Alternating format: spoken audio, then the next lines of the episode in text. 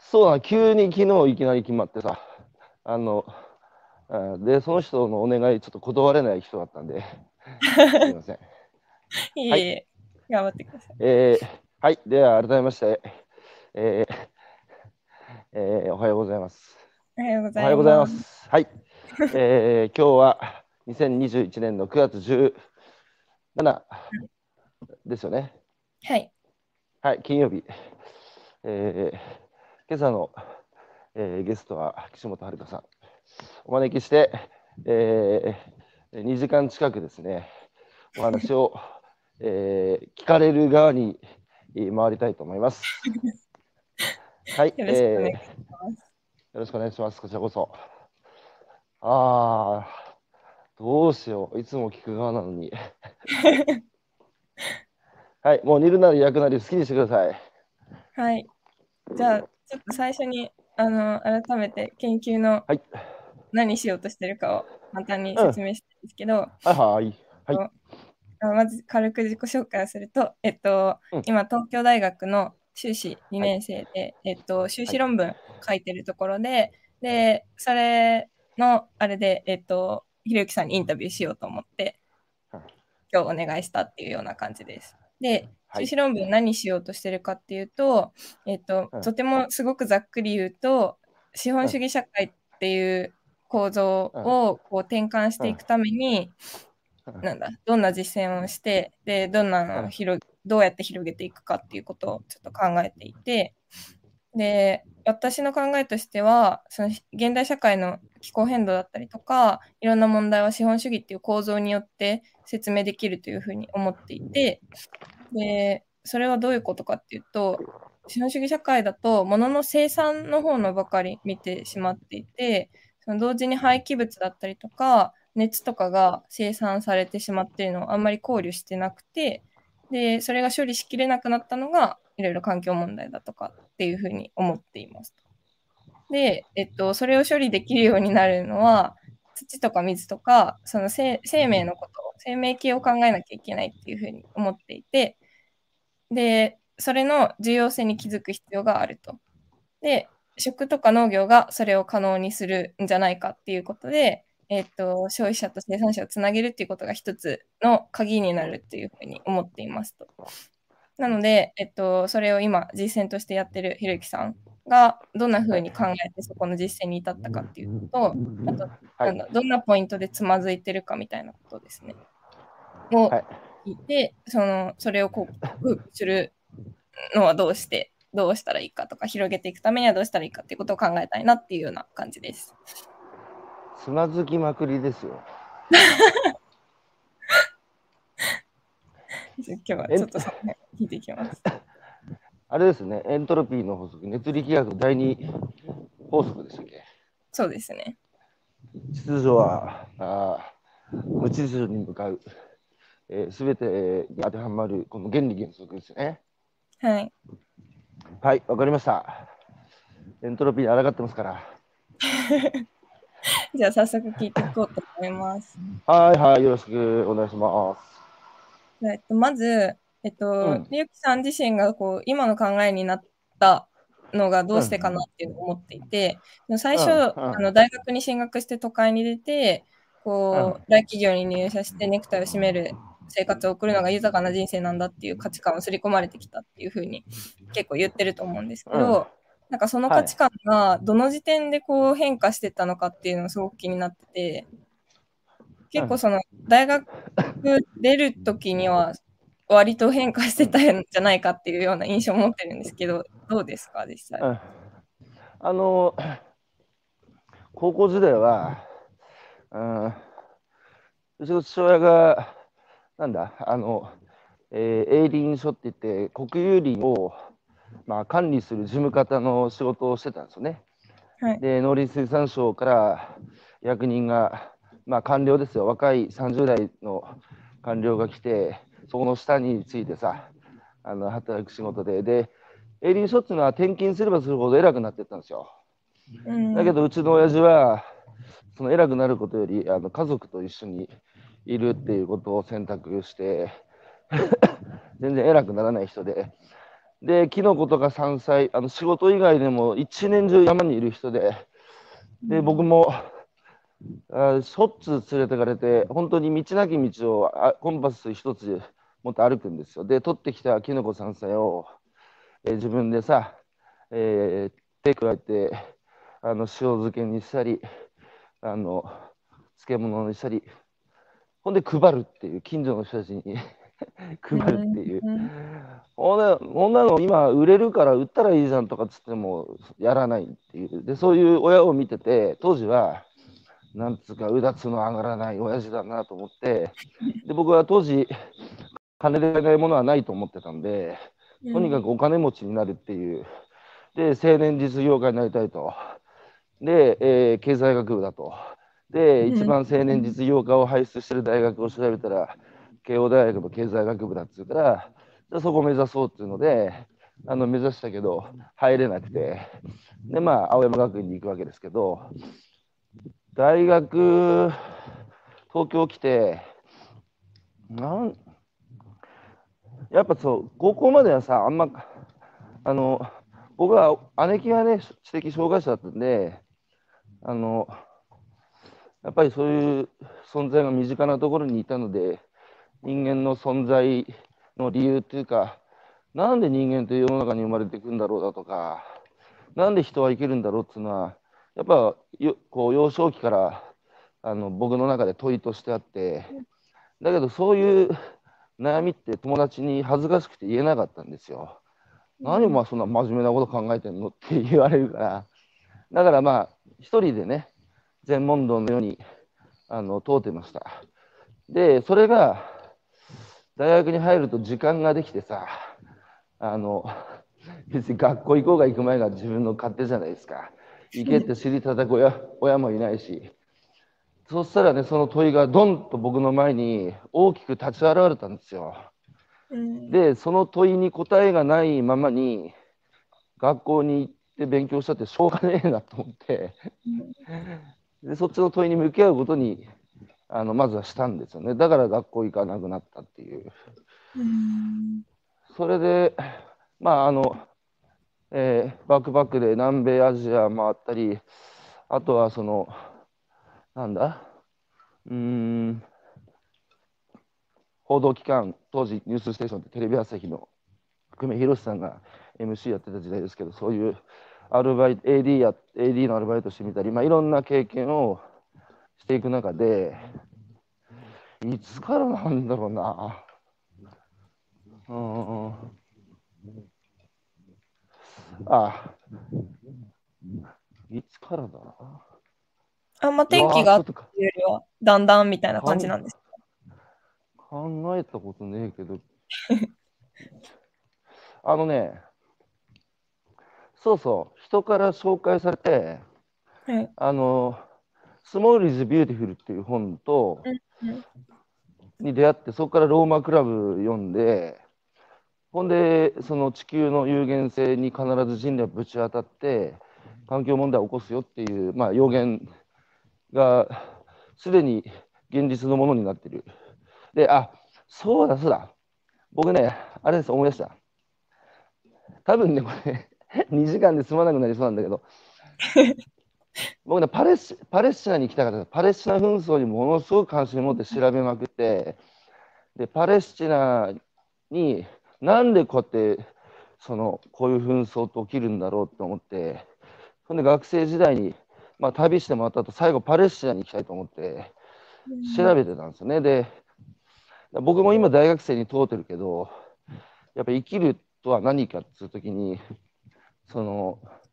パレスチナの日常にはやっぱり死があってその世界をやっぱ見たくなったんですよね。うんで結結局行かずじまいになってなんかあの新聞記者になろうと思ったんでで新聞記者になろうときっかけはあの大統領の陰謀っていう、えーワシントン・ポストの2人の新人記者があのニクソン大統領を辞任に追い込むっていうウォーターゲート事件っていうのがあったんですけど、まあ、調査報道であの時は司法立法行政3件が全部グルになってもみ消そうとしたのをね粘り強いあの調査報道で明るみにしてでニクソン大統領を辞任に追い込んだっていう。それの本読んで、かっこいいなと思って、新聞記者になろうと思って、で、なれなかったんですけど、でね、やっぱり世の中にすごい関心持ってたんで、すごいいろんな、今世界はどうなってんだ、日本はどうなってんだっていう時に、やっぱりね、僕の関心が向いたのは、環境問題と障害者福祉だったんですよ。うん。で、それはやっぱ自分のルーツが、姉貴が障害者だし、親父が一年中山にいるような人で、人一倍つうか、あの、まあ、とにかく僕も自然の中に身を置く時間が非常に多かったので、やっぱ自分のルーツに来たんだなっていうふうに思ったのは今思い出した。ううんん。そっからだ、ローマクラブだ、スモールズビュートだ、いろいろ調べてって、で、どんどん環境問題への関心が大きくなっていったのは、その頃ですかね。うん。うん。なるほど。で、大学卒業する頃には、もう、なんか、なんだろう、あーその実業家でバリバリみたいなことあんま思ってなかったですか？あ、思ってないです。もう、大学の頃学校行かなかったけど、唯一ゼミだけね、なんかはい。一つだけちょっと大学入ってよかったなって思えることをやろうと思ったら、あの、経済学部にあの経済政策のゼミ、えー熊谷ゼミっていうのがあって、はいまあそこ、経済学部で一番人気の、一番競争率の高いゼミだったんですけど、まあ、普通に試験を受けたら落ちて、僕2年生3回やってるので、留年2回してるんですよね。うんほんで、成績も悪いし、落ちたんだけど、納得いかずにゼミの先生に、いや、俺取れと。あのじ直談判して、で、無理やり、無理やり入れてもらったんですよ。で、そこが、あの、最後1年間経済政策勉強して、最後、慶応大学のゼミと、まあ、その討論を1日かけてするっつうゼミだったんですよ。でその時のテーザその時のテーマが、グローバリゼーションの是非ですよ。当時、グローバリゼーションが世界を席巻して、日本もその波に乗らないと立ち遅れるっていう議論が、まあ、ほとんどでしたね。うん、で、慶応大学もその論調で、あの僕らに挑んできたんですけど、僕は、いやいやいや、ダメだと。グローバリゼーションの歪み、環境問題だけじゃなくて、まあ、格差の問題含め、あの安易にアメリカナイゼーションに乗るべき、当時はグローバリゼーションにこれアメリカナイゼーションですから、うん乗るべきじゃないっていう論調で、まあ、激しく議論を一日一日一日かけてしたんですけど、うんまあ今思えば僕正しか、俺が、俺が言ってたことが正しかったなって、あの慶応大学の連中に言いたいわ。なるほど。じゃあだからもう自然にですね、うん。そうですね、あの世の中のことを考えれば考えるほど、この環境の問題、うんで障害者福祉の問題っていうのは、やっぱ人間の幸せとは何かっていう問題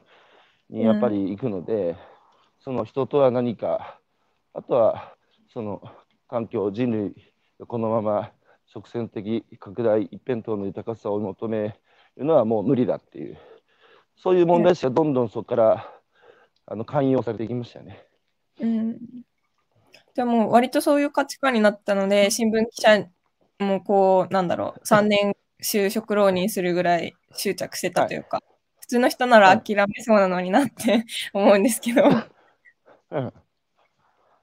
あーだから、あの、性格的に、やりたいことじゃないとやりたくないっていう。僕はだから今47歳ですけど、おかげさまでやりたくないことは一回もしたことないです。常に朝起きて納得してやれることしかやったことないです。うん。自分に嘘ついたことは一日もないと思ってます。で、当時はやっぱ新聞記者、ジャーナリストになって、そのやっぱ理不尽なことをその正すっつう、だからまあ、あの当時、その知的障害者が地方で育つっつうのは、本当にまあへ偏見どころか差別の眼差しにさらされて、まあ、一番苦労したのは育てた母親ですけど、まあ、弟の僕もその眼差しにを浴びて嫌な思いしたので、うん。で、なんでこんな理不尽なんだって思ったんです？だって、だって、生まれつき、生まれながらにそういう障害抱えてきて、だって、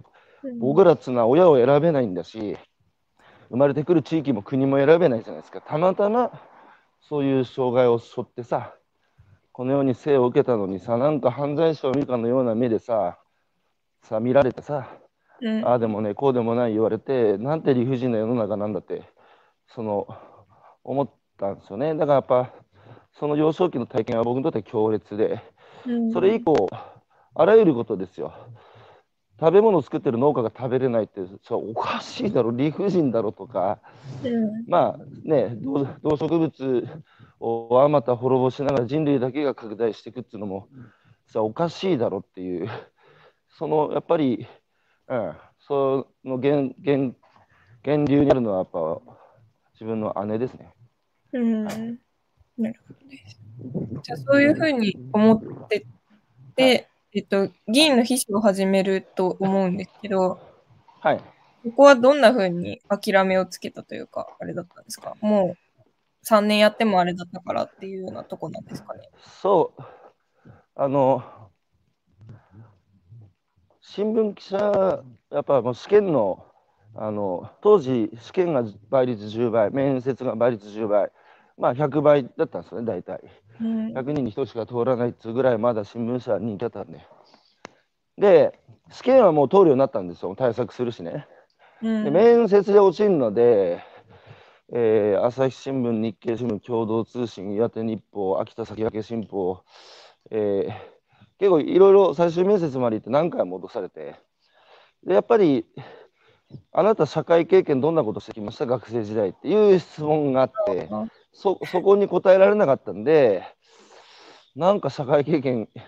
新聞論日中にやろうと思って、そしたらたまたま大学のゼミの先輩で、当時、あの若手の代議士をね、えー日本新党っていうのは細川守弘率いる一世を風靡してたんですよ。うんで、政治改革の嵐の中でやってる先輩がいてさ、その人が、あの、あ、その人がね、毎朝駅頭やる人だったんですよ。駅に立って、あのうん辻立ち辻立ちやってるっつうから本当に毎朝やってんのかよと思ってなんか僕政治に対してすごく差に構えてて冷めてたのででなんでそんなに頑張れんだろうこの人っつうか本当にやってんのかなと思って見に行ったんですよ。うん。そしたら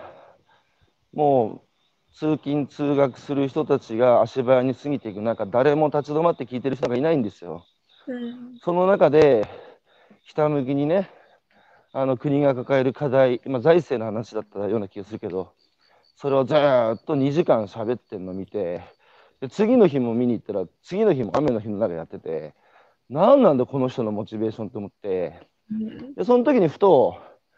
あのその人がカバン持ちっつうか、車の運転手っつうか、探してたんですよ。で、新聞記者目指せで面接で聞かれる社会経験にこれはなるなと思って、しかもこの人に興味持ってしまったんで、うんそれで僕やるっつって、その人のカバン持ちを始めて、で結果ね、面談でそれ話しても 結果落とされて通んなかったんだけど、で3年やるうちに、やっぱ政治にどんどん興味持ってったんですよ。うんあのやっぱさ朝その人が街頭で喋ってる時に僕がビラを配るんだけどあの2時間結構長いのでそのやっぱ2時間過ごすためには真剣にビラ配りするんですよもう。うん。秘書がさ全部で56人で配るんだけど一番俺が配ってやると思って。でい一生懸命配るんです。あれはね波があるんですよ。あの通勤してくる人たちに。こうみんな目を合わせないんですよ、僕らと。でも、なんかちょっとこう、気弱なお姉さんとかいて、でガッとその視界に入り込んで、でにっこり笑って、おはようございますっつって、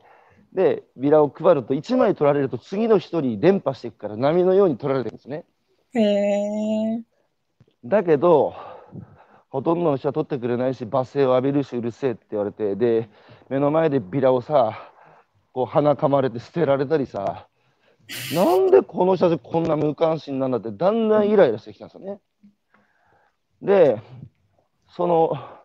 俺に文句あるんだったらつうか、国政、国にね、言いたいことあるんだったら、俺に言えっていうことをその代議者は言ってるわけですよ。うん。さあね、みんな文句言うじゃないですか、政治や社会に。で、やっぱり、ね、国会議員としてそこに立ってて、何でも意見言えっつうのに誰も喋らないって、だんだん腹立たしくなってきて、みんな、ね、居酒屋行きゃ国会議員の文句言ってんのに、目の前で国会議員に喋れって言われると誰も喋らないって。で、ふと、俺もそうだったなと思ったんですよ。うん、俺も政治の文句だとか、政治、公共下ろしときながら、全然無関心で、まあ、はっきり言って選挙に向いてなかったから、僕ね。うん、で、その矢印が自分に向いたときに、俺も無関心やったなと思って。で、まあ、その代議士のね、お付きししてたら、いろんな人に会うし、いろんな世界を見たんですよ、カバン持ちながら。そしたら、僕の姉のようにね、声に出したいけど出せない、あるいは声に出してんだけど小さくて届かない、えーそういう声なき声があちこちにあるんだなってことを知ったんですよね。うん。で最初はさ新聞記者としてそこに光当てて記事にしてさあの光明るみに出してでペンの力でとか思ってたんだけど、まあ、3年受け続けて受からないのでそうすると徐々にさ政治も一緒じゃねえかとしかし政治の方がもっとダイレクトに、ね、税金の使い道決める仕事なわけで。でしかもさ代議士のうーんお付きっていうのは本人がやっぱり2件3件掛け持ちでさいろんな会合回るのでうん。で本人が間に合わない時に代理で喋るとかって言われる機会が出てきてそうするといきなりさ100人100人の前で喋んなきゃいけないんですよ。挨拶ご挨拶ね、そうしたらね意外と向いてたんですよ僕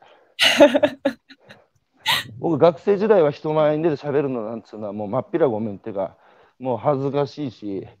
緊張して喋れないし苦手だと勝手に思ってたんですけどそれがすごいやれたんですよ。俺向いてるなと思って。で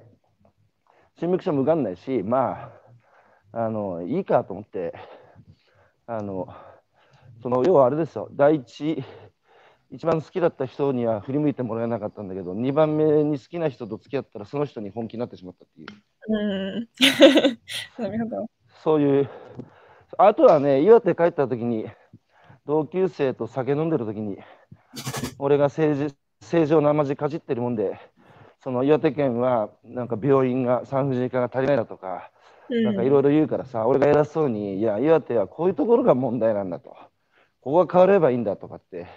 酒飲んで偉そうに軽口叩いてたら、東京なつに言われたくないって言われたんですよ。うん。それが結構ショックっつうか、その、まあ、グーの音も出ないっつうか、確かに俺もう岩手に住んでないし、こいつらの気持ちはやっぱり分かんねえし、俺の話なんて聞くわけねえなと思って、うん。で、まあ、あとその秘書をやってる時にねだんだん自分がやりたくなってったんですよ。もうカバン持つんじゃなくて俺自身がマイク持って俺自身が直接ね働きかけたいっていう気持ちになっててうんではそういう岩手でのそういう同級生とのやり取りもあって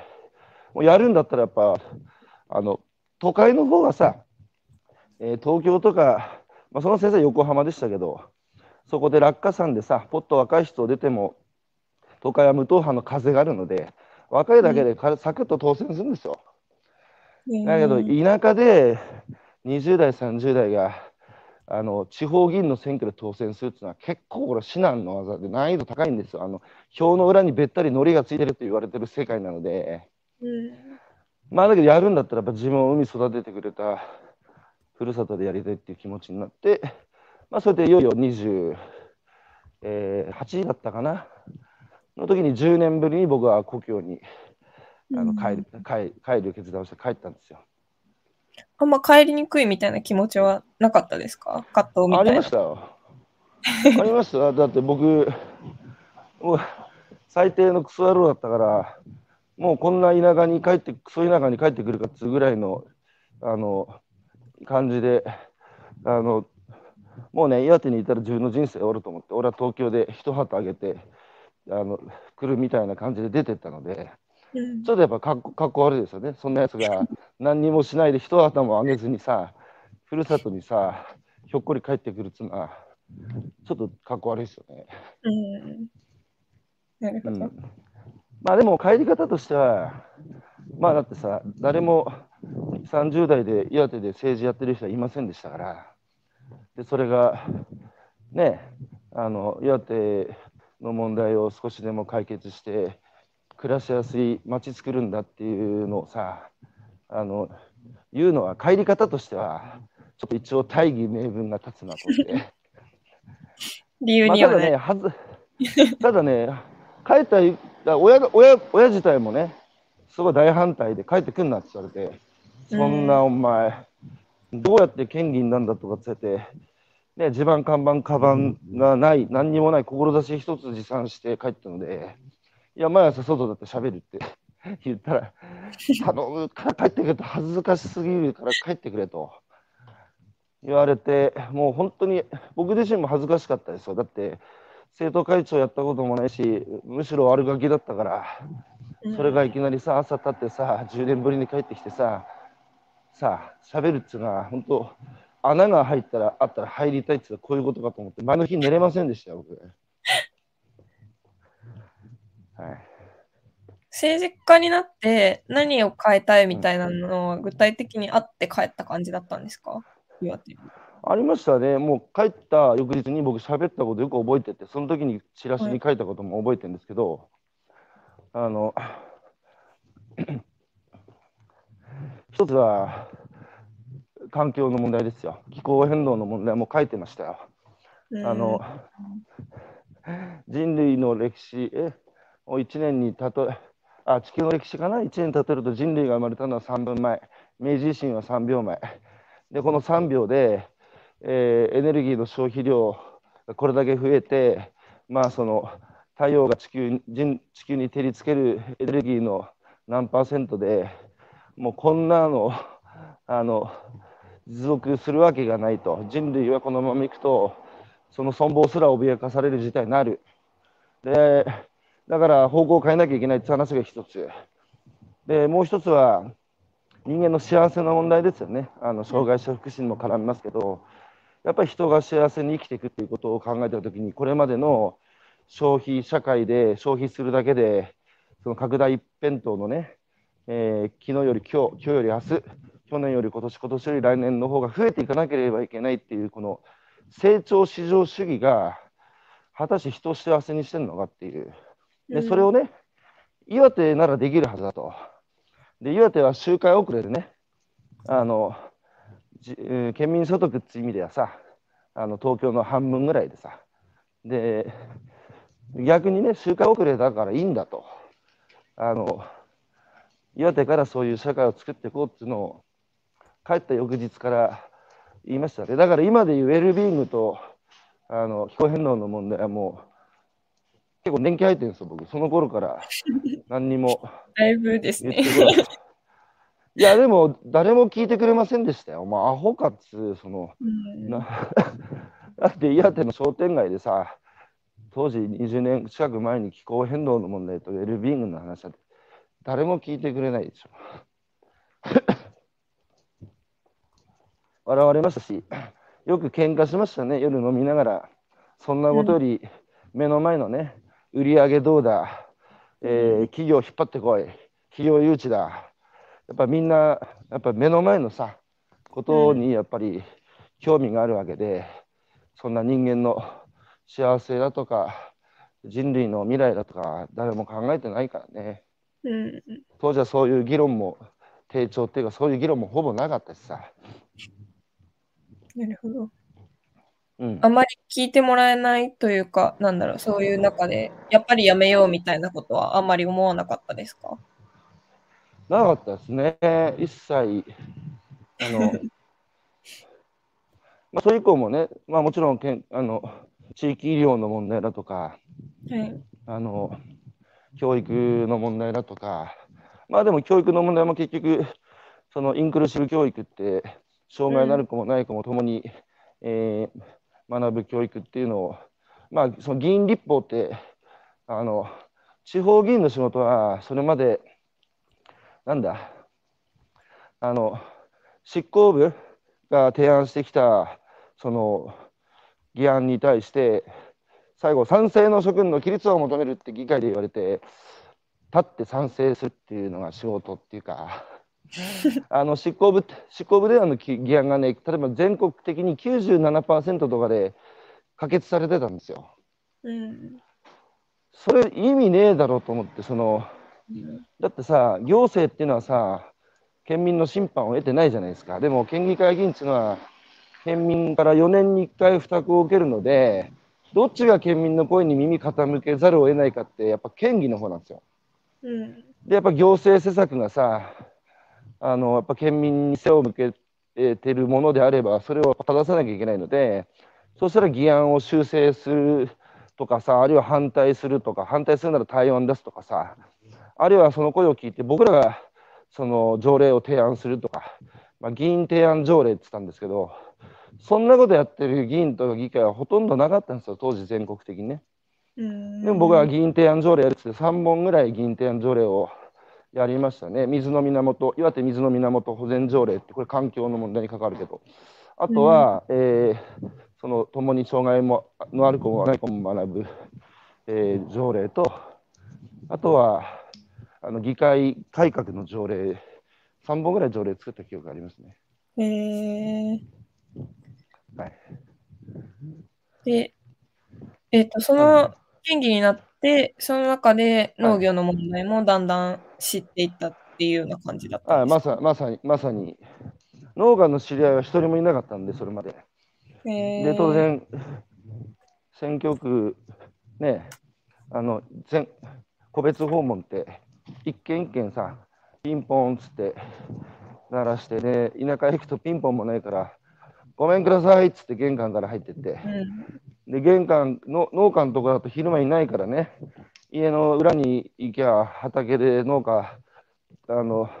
作業してからさ、すいません、ごめんなさい、忙しいところなんつって、あの、個別訪問をせっせせっせとしてる中で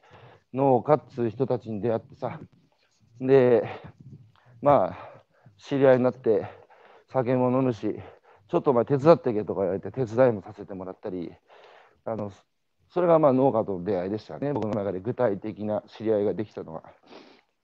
うん、車座もその時もやってたんですやってました。もう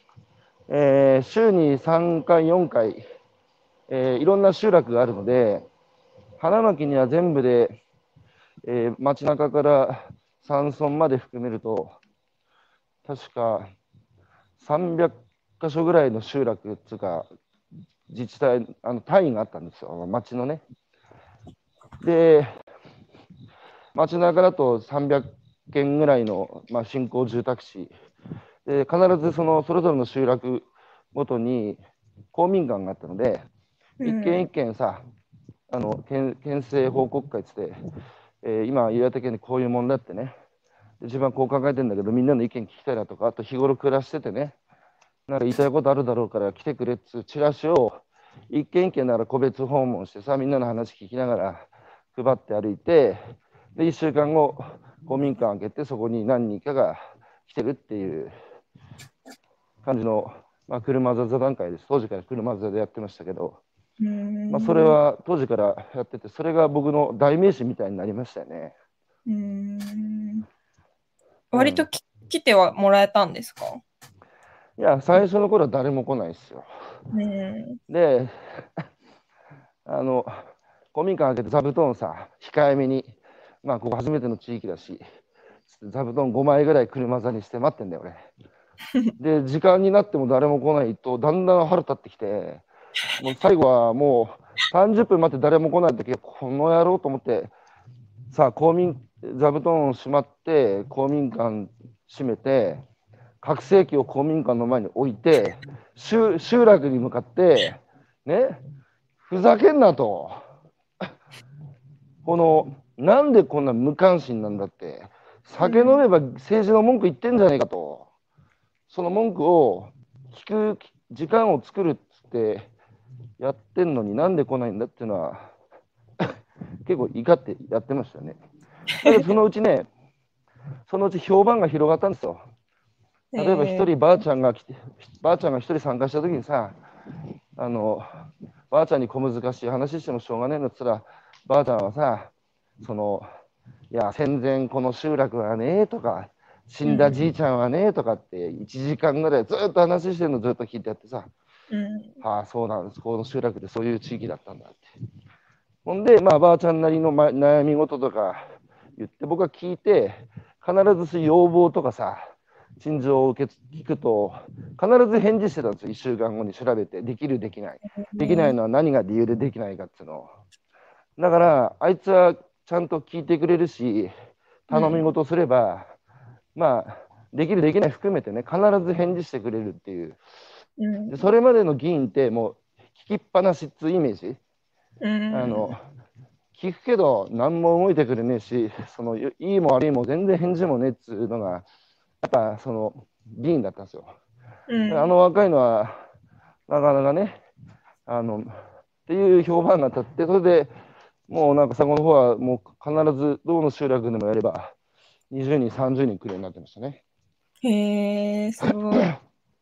うん、で、えっと、ちょっと震災の話に行きたいんですけど、はいはいえっと、震災後に、その被災した漁師の話とかを聞いて、自然と共に生きるべきだっていうふうに確信して、防潮堤の問題に取り組んでったと思うんですけど、なんかその、確信したっていう文字を結構見てたんですね、ひろゆきさんのあの文章を結構読んでたりすると。うんなんか、もともとやっぱそういうふうに、もう農家と農家の話を聞いてそういうふうに思ってて、やっぱりそうだっていうふうに思ったような感じですか。うん、あのこの間、いこの間っつうか、1年ぐらい前に俺、実家の小屋整理してたら、知事選、知事選に出る前に、県議選があったんですよ。2011年の3月っていうのは、あの3期目の当選を目指して岩手県議会議員に立候補する準備をしてたんですよ。で、震災があったから、その選挙が延期になったんですけど、その時の、まあ、マニフェストが出てきて、はい。もうそこで書いてましたよ、その農業を立て直すには、やっぱり生産者と消費者のその分断をやっぱりその解消しなきゃいけないっていうのは、もうすでにそこでね、書いてました。へえ。で、その後震災起きたんですよね。うん。で、あの被災地に行ったら、まあ、被災地は、えー漁師町だったと、うん、漁村集落で。で、まあ、だからよくね、2011年3月11日の東日本大震災で価値観が変わったっていう人たちの話をよく聞くんですけど、うん。僕は変わってないんですよ。うん。僕は、あの、常々考えてきたね、ことをいよいよ、やっぱりその確信を持ってね、社会に具現化していかなきゃいけない、実行しなきゃいけない、やらなきゃいけないっていう確信に変わったとか、そういう意味ですね。うん、なるほど。で、そでそれは具体的には、だからまあ、いろんな言い方あるかもしれないけど、その、なんだ、まあ、平たく言えば、一言で言えば定常化社会じゃないですけど、うん。その地球地球の有限性、えーっていうのをちゃんとあの捉まえて、人の幸せを考えた生き方をね、あるいは経済社会を作っていった方いけば、その環境の問題を解決する方向は人が幸せになる道なんだみたいなうん。話は、もう当時からビジョンとして、あの県知事にもね、あの県民所得だけじゃなくて、その幸福っていうね、今、ヨーロッパでもウェルビーイングっていうのは議論してるけど、岩手県もそれをね、県の総合計画に入れるべきだなんつう、うん。えー提言をもう議員時代からしてたので、だけどみんなこうパッとしないわけですよ。うん。何言ってんの幸せとかその牧歌的なこと言ってみたいな雰囲気だったからだけどね人のみですよ。地球からしてみればちょっと咳払いしたぐらいのことでしょあの。震災津波っていうのはさ。それでさものすごい、えー環境に負荷を与えながらあの作ってきた近代的なあのまあ被災地も結局近代化された町ですからね。それが人のみで消えた、消えたっつう。あれを見て被災地であのそうですねご破産で願いましてはここから新しくその再建をするっていう時に僕はまあねちょっと語弊を恐れずに言うとあの時にやっぱチャンスだと思いましたよね。うん。うん、なるほど。そうですね。今あるものをこう作り変えるよりも、一回なくなったところから立て直す方がうまくいくんじゃないかっていうのは。直感で思いましたね。うん実。際さ今ネパールでは若い国だからものすごい勢いで有機農業とかオーガニックが広がってて、僕の知り合いの三鷹の農家も、ね、あの、ネパールに行って、そうそう、鴨志田君のあのコンポストっていうか、生ゴミのあれが社会問題になってて、それを堆肥にして、それでオーガニックするっていうのは、もうネパールの国策になったのは、まあ、彼も言ってました、ネパールは若い国だからできるけど、日本はね、農協っていうシステムがもうしっかり出来上がってるので、それを変えるのは、やっぱ簡単じゃねえって彼も言ってたけど、あと、ジョン・ダウアーっていう人が敗北に抱かれてっていう本、まあ、日本のね、敗戦から終戦を、うん、描いてピューリッツァー賞を取ったんだけど、そのジョン・ダウアーが創造的復興っていう言葉を使ってて、うん、だからそのスペースがあると、そういう災害が起こった後っていうのは、スペース、創造創造的スペースが空いて、うん、そこから新しいもの生まれるんだっていうの書いてて、あやっぱそうだよなって思いましたよね。うん、あとはさ、もともと、だから僕が思ったのは、震災前ですよ、あの岩手県全体、当時140万県民でしたけど、140万人のうち4割がかつて沿岸部に住んでたんだけど、震災の前にそれが2割に半減してたんですよね。そこに津波が来て、まあ、とどめさせれた形だけど、つまりですよ、復興するっつったって、ただにもただ元に戻すってことは、過疎高齢化した未来のない、また地域に戻したってしょうがないだろっつう、うん、だったら、震災前から抱えてたね、地域の問題を解決する方向に創造的に復興しなきゃいけないっていうのは当時は思ってましたよね。うん。うん、で、まあ、ポイントはやっぱ漁師ですよ。うん、はい、うん。あ、すいません。知事選の出馬にあたって、あんまり葛藤みたいなのはなかったですか、はい、もう、やるぞ。なかった。迷いはなかったです。うん、あの僕はね、やっぱ議員、県議はやってましたけど、リーダーになるつもりはなかったんで、あうん、初めてですよ、その震災後被災地で、俺がリーダーになるっていう心が芽生えたのはね。うん、うん、やっぱその、なんだ、その、こう、あの2011年っていうのは、やっぱその、文明の転換ぐらいの大きな話をいっぱいいろんな有識者がしてたんですよね。でしかもそこに防潮堤の問題も出てきてでねさらにその想定外っていう言葉がもうあの時原発の問題もそうだけどみんな想定外や想定外やつまり自然への向き合い方がそのやっぱ問われたんですよ。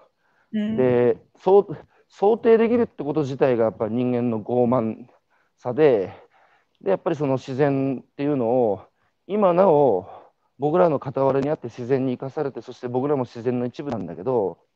それがないことのようにねもうコントロールしきってもう自然の存在を忘れてたらあの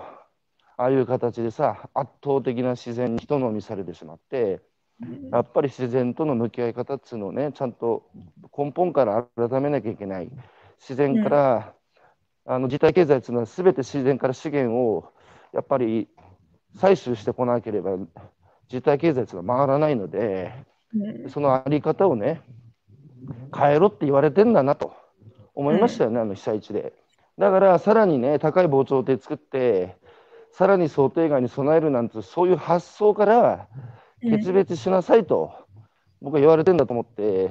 で僕はもともとそういう社会を目指してたから、うん、あだったら俺がやっぱりあの先頭に立ってやらないといけないな通勤になって、で当時36か7でしたけどまあ、みんなから反対されましたよね、その、うん、若すぎる、えー、早すぎる、えー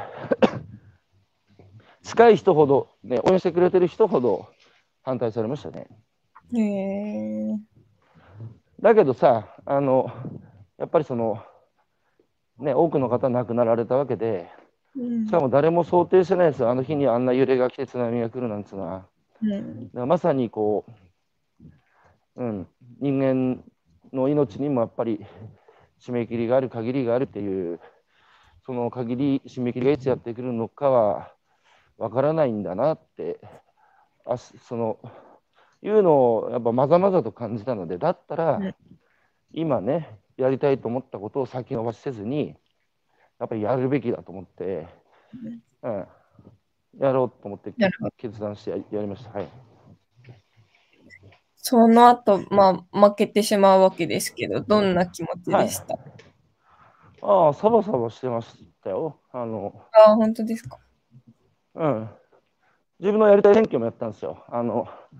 普通選挙って車の線外線車に乗って、大都会を、名前を連呼して、あの、握手しまくるっていうのが、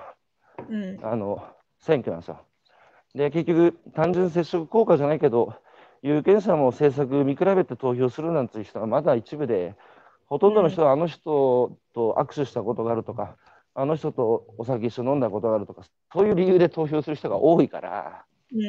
必然的にああいう選挙のスタイルにななってたんですね。ん。なるほど。で僕はいや嫌だって車乗らないっつって岩手県の被災地、えー350キロぐらいあったかな？250キロか。青森県境青森と岩手の県境から宮城と、えー岩手の県境まで被災地、まあ、をとにかく歩くと。歩いて、えー仮設住宅だとかあるいは山あいの集落とか見つけるたびにそこに泊まって拡声器を置いてこれからはこういう漁村農村にこそ希望の種をまいてい、えーいかないといけないとうん。ねっていう話をずっとしてましたね。うん。うん、それでまああのトリプルスコアで僕は確か14万票ぐらいで、えー現職の方がその3倍ぐらい43万票ぐらいで、うん。まあ、大差で負けたんですけどだけど13万人は俺の名前書いてくれたと。うん。で、なので、あ普通に4年後もう一回やろうと思ってましたよ。ああ、そうなんですか。最初はね、名前も知られてなくて、まあ、やって知名度もなかったから、普通に4年間またあの活動すれば次は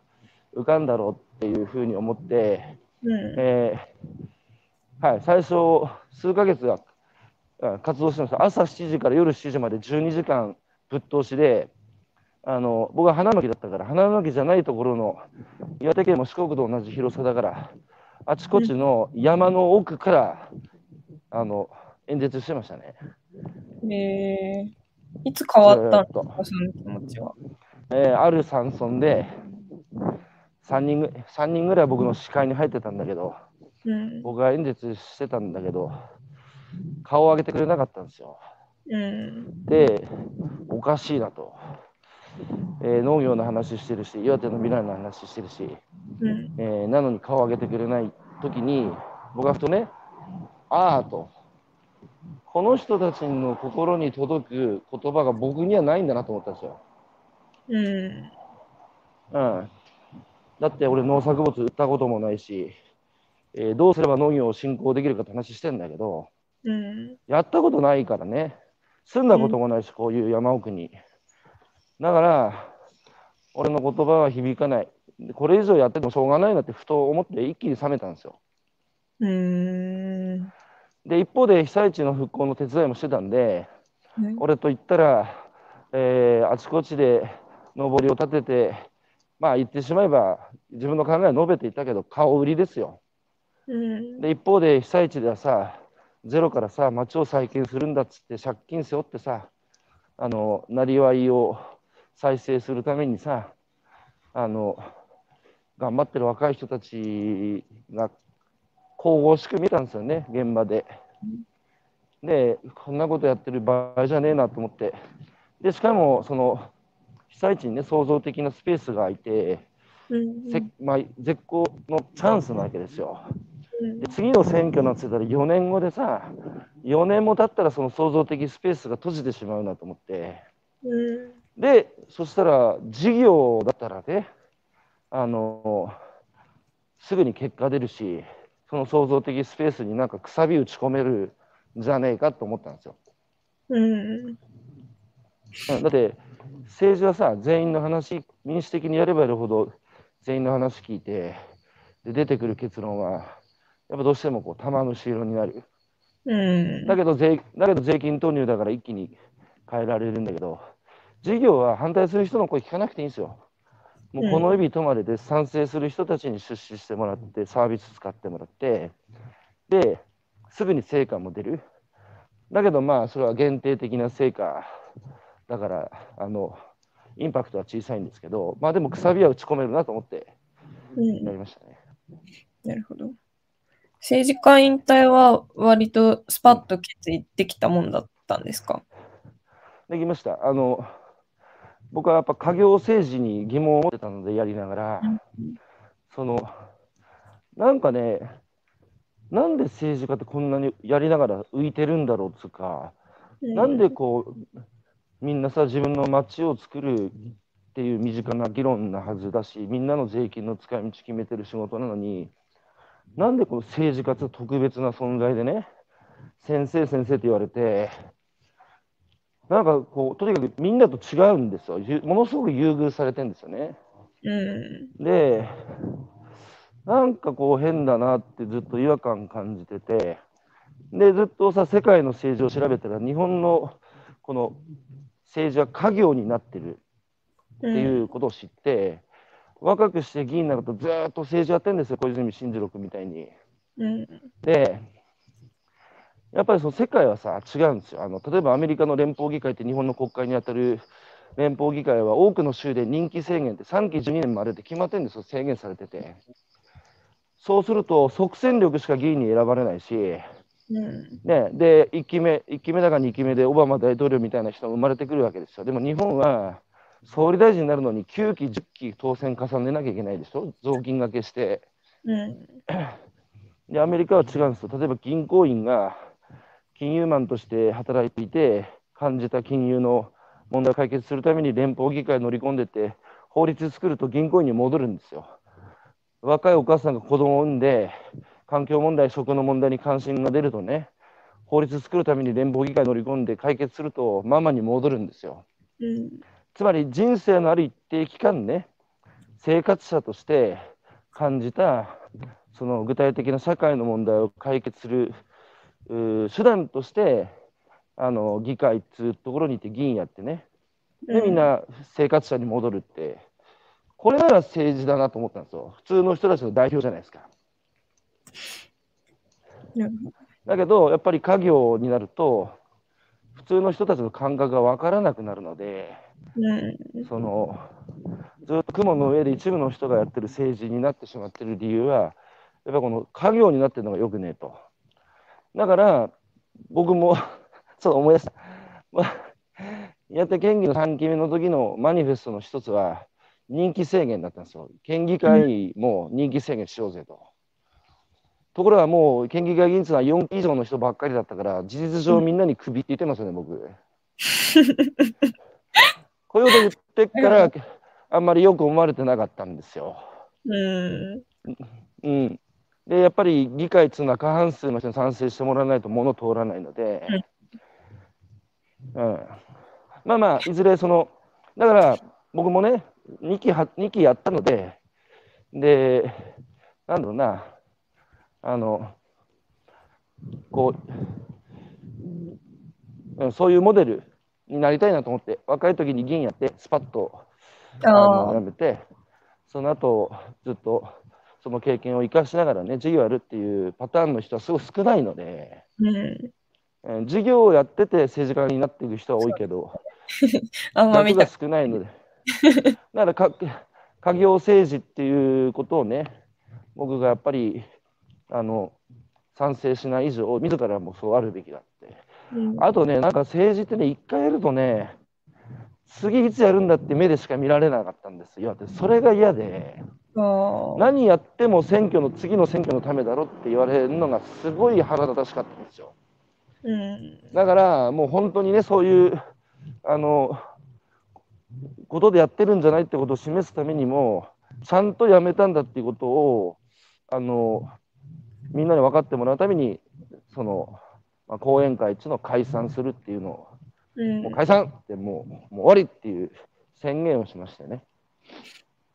なるほど。もうその時には、漁師の右腕をやろうっていうのは決まってたというか、決めてたんですか？うん。決めてたような気がする。あの漁業つうか食だっていうのは決めてた気がしますね。はい。なるほどじゃあその講演会解散してしばらくうん。もがいて食べる通信になると思うんですけど、うん。いや、えー結構2年ぐらいかかりましたね。うん、そうですねなんかどうにかするぞの運動とかなんかはい。いろんなとこの傍聴っていうの議論に入ってったりとかされてたと思うんですけど、うん。うん。その事業家になろうって思って形にするのに苦労していたような感じなんですか、どんな手段でこうやろうかみたいなことに。いやいや、簡単で、やりたいことはなんとなくあったんですよ。そのああ、そうだけど、だけど、僕、岸本遥さんもだいうすうす、うすじゃなくて、もうお分かりのように僕は口しか動かないので、風呂敷は広げるんですよ。で、その風呂敷もね、一応、たくさんの人の話を聞いて、それが風呂敷のネタになってるんですけど、それをくっつけて、貼っつけて、そのマクロの世界と結びつけて風呂敷を広げるのが僕はまあ得意っていうか好きなんですよね。うん。だけどそれを畳むってことに関しては驚くべきほど何もできないっていう。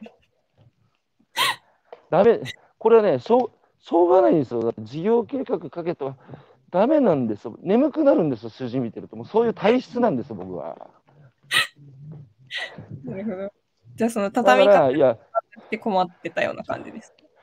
事業計画一応書いてみましたよ。深夜マクドナルドでパソコン広げて、ねえ朝までやってるママックでさ、事業計画書いてみようって、なんか、エクセルとか使ってやってたけど、ダメなんですよ。僕らしくなくなっていくっていうか、全く頭の回転しなくなっていく。うん。だから、この、行き詰まってるっつうか、全然前に進まなかったですよね。悶々としてましたよね。うん。で、いろんな人に会いに行って自分の考えをひひれきして、何かの突破口をつかもうとあがいてました。もがきあがいてましたよね。なるほど。はい。じゃあどうにかするぞの前掛けでいろんな人に会いに行ってたのはそういう感じだったんですね。そうですね。あの、なんつうか、あの頃思ってたのは、と、そのどうにかしてくれって、まあもちろんそうなんですよ。あんな状態なんだから、うん。どうにかしてくれってなるし、その支援の手は必要だったんですけど、だけどね、このまま僕はやっぱりこの人たちが自ら立つっていう風なモチベーションにならないと、お金と支援だけね、わーってここ10年さ、持ったことのないお金がもたらされて、で、持ったことない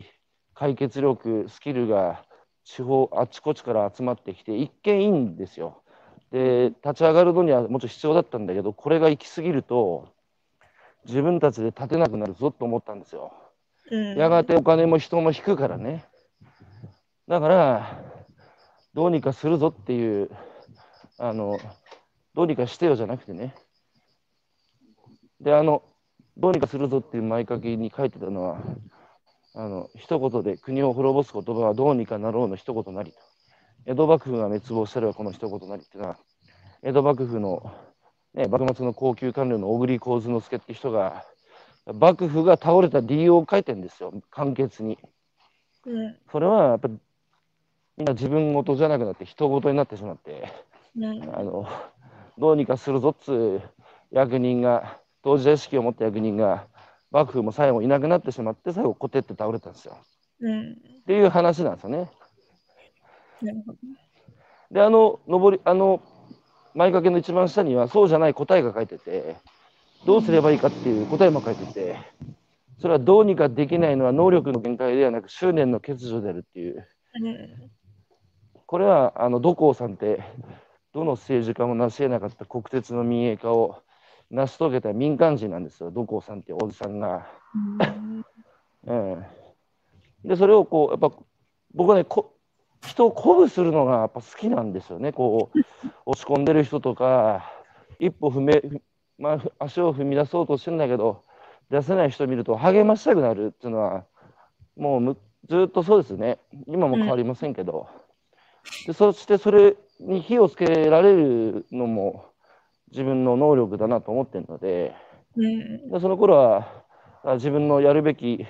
何次新しい事業何やるんだっていうこととあとまあおせっかい焼くのを掛け合わせてましたよね。あの前掛け持っていろんな人に確かに会えるし、うん。うん、なるほど。うん。形に事業の事業その風呂敷を畳めなくてやめようとはそんなになら、なる前に太蔵さんと出会って形にできたような感じだったんですか？その後。いやーもう講演会解散しちゃったしね。もう僕退路を立って 次に進むのが大好きなのでもう戻らない。に逃げ道をもう立ってたのでやるしかないですよね。うんしかもやっぱり震災のいうああいう大きな出来事があったし、うん、30にして志を立て40にして不惑惑わずって言うけどもう本当その頃もう40近くになってましたけどうん。まあもう迷うことはなくなってましたね。自分の人生はこういう方向で進むんだっていうのは。うんあのうん、まあただメリそうでしたよ。もういつも車に、うん。人人から借りた車に寝泊まりしてもう車の中に毛布積んで行く先々の海の家の駐車場とかコンビニの駐車場にね止めてそこで寝泊まりしてたんで当時だって金ないからね。うん一次戦で借金も背負って収入もないし。はい。でその時にまあそういう人たちとの出会いがありね。風呂敷を畳む力を持ってる人たちとの出会いがあってまあそこから形になっていくわけですけど、うん、東北食べる通信の原点っていうか、はい。なんだ？えっ、と、形になる、その種になったのは、その、基本的には生産者と両消費者の両方を向いてるとは思うんですけど、最初はやっぱ生産者が食べていけないみたいなことに理不尽を感じたのが大きかったですか、うーん僕自身が農家なんつうのは誰でもやれる仕事だろうってやっぱ昔思ってたんですよ。うんほな土に種まいてほっときゃ作物なんだしあれは高校生ぐらいまでですよこんな仕事はその口悪いかも言葉選ばずに言うと学のない人がねやれる誰でもできる仕事だと思ってましたよ。うんでまさか自分がねそんなのに関わるなんつうのはもうみじんも思ってなかったですけどうんそんな僕がね言う農家ってすげえなって農家をリスペクトを実際に会ってみたらしてさこれね東大出たって農家も漁師もできねえなっつうぐらいやっぱりその考えなきゃできないしうんなんつうか生き物としてのレレベルもさだつまり想定外のことが起きたらどうしようかっていう心の構えが常にあるっていう。その構えは僕らにはないんですよ。うん。うんこの、うん、一人称と二人称の間の1.5人称っていうか。そう。何か得体の知れないものが突然目の前に現れるかもしれない。それに対して自分がどう振る舞うかっつうその感じとか、まあ、とにかく 農家と出会ったらこいつらはすごいと。うんで僕は神戸を垂れるしかなくてで農家の世界観にいろんな人たちがさいろんな世界観を持っててでこの人たちの中にやっぱ次の世界を編んでいくヒントがあるなっていうのはすごく思ったんですよね。うんうんでってことはですよ農家が食えないで農家がきつい汚いかっこいいって言われてるだけど僕がそうだったようにみんな知らないだけだと。うんちゃんと俺みたいに農家に会ってね、農家と触れ合えば、農家の見方は変わると。うんだから、俺と同じ体験をみんなすれば、日本の一次産業変わると思ったんですよ。うんうんなるほど。僕だけじゃなくて被災地でね、やっぱ僕のように今までスーパーでしか魚見たことないっていう人が、初めてその魚を取ってくる漁師に会った人たちが、まあ、みんな口々に言ってましたよね、漁師っていうのは、ほっとすげえリスペクトするわって。だからもう俺だけじゃなくて、ちゃんとね、食べ物の裏側の生産のリアルな世界に足を踏み入れた人は、漏れなくやっぱ生産者に対してね、尊敬の念が芽生えるし、当然、あの、ね、その人たちが作ったそのもの、取ってきたもの、それを少しでも買い叩こうとかさ、なんか半分食った食ったら腹苦しくなったから残りは捨てようとかさ、うん、当然そんな気持ちはなくなりますよね。うん、だったらこれをより多くの人が日常からね、同じ体験すればいいんだっていうのが、豆腐食べる通信のあの原原点つか根本ですよね。うん、なるほど。うん、で、その東北食べる通信で、まあ、できたこと、できなかったことがあると思うんですけど、うん、そこを聞いてもいいですか、はい、できたことは、うん、達成できたそうです。あそうですね。できたことは、あれです。やっぱその、知らない、すべて知らないことに起因する。あの、だから、知らないと、そのいわゆる例の外集団禁止化バイアスっていう、自分の内側は知ってるからみんな、ね、個性的で多様でバラバラなのは分かるんだけど、外側の集団っていうのはよく知らないので、みんな同じ顔に見る。で、レッテル貼るっていう。でそれがいろんな偏見や差別や分断や阻害の源流に、その根底にあるっていうのと一緒で、さっきも言ったけど、農家って知らない人たちはもう、田舎で年寄りが桑をさ、あの、なんだ、で、耕してるイメージなんですよ。うん、で、漁師も大間のマグロの一本釣りかベーリング海峡かどっちかなんですよ。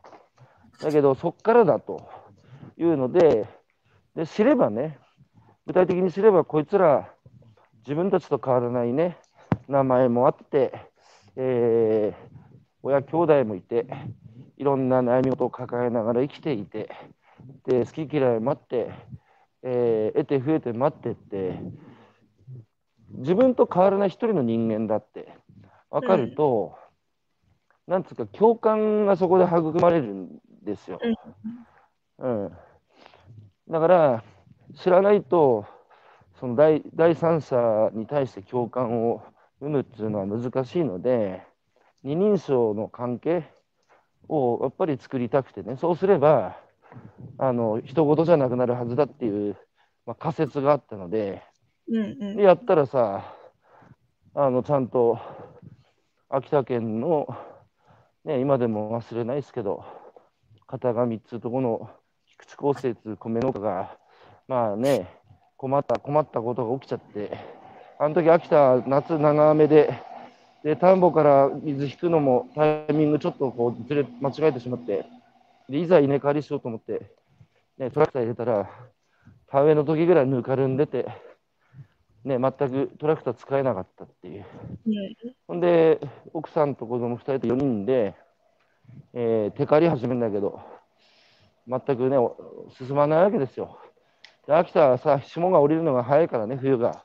霜降りたら米がダメになるっつうので、まあ、僕に彼は電話してきて、被害者困ったと。食べる通信読者に SOS 出していいかっつうから、いや、もうやろうやろうっつって。うん、やったら、まあ、延べね、200人近くが食べる通信読者ですよ。遠くは大阪。まあ、ほとんど東京の人たちがさ、うん、金曜日の夜、OL が仕事終わった後、深夜バスで秋田に向かって土日裸足で田んぼに入ってさ、ほんで買って帰ってくるっつう。僕はやっぱあれ見たときに、よしと。ね、今までは米農家の苦境に陥ってるニュースを見てもね、みんなご飯食いながら見ててさ、うん、えー、米農家も苦労してんだねって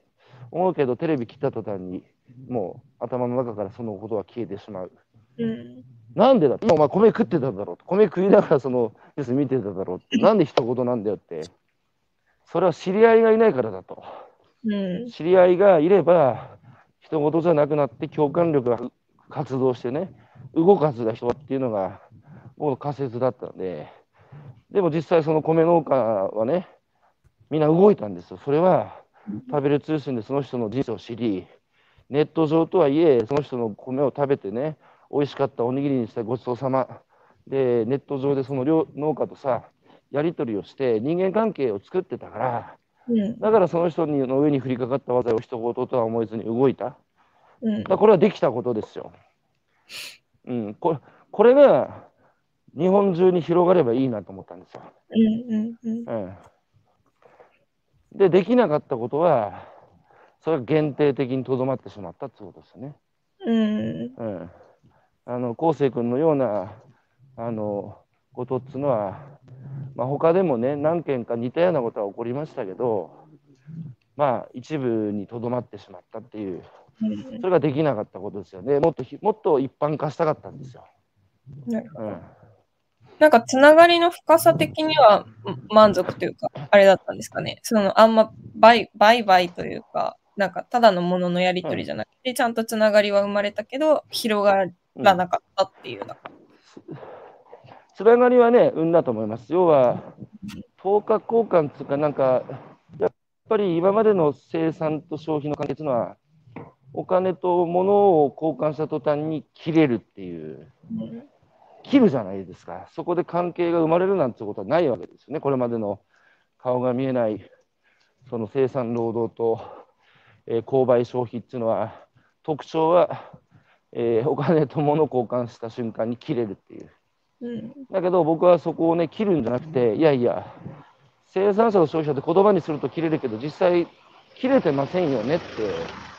実際つながってますよねって誰かが額に汗して生産したものを僕らは購入することによって幸せになってますよねって。生活楽になってますよねって。生かされてますよねって。そしたらそのお金はありがとうっていう印ですよねっていう、うん、そうすればそこに関係性がありがとうって言葉が生まれてきてさそこに関係性が育まれるはずじゃないですか。うん、それが今までの社会になかったと思うんですよ。うんで、それが結局環境負荷の高いさ、情報や農法で取ってても、全然知らないことだし、自分事じゃないからね、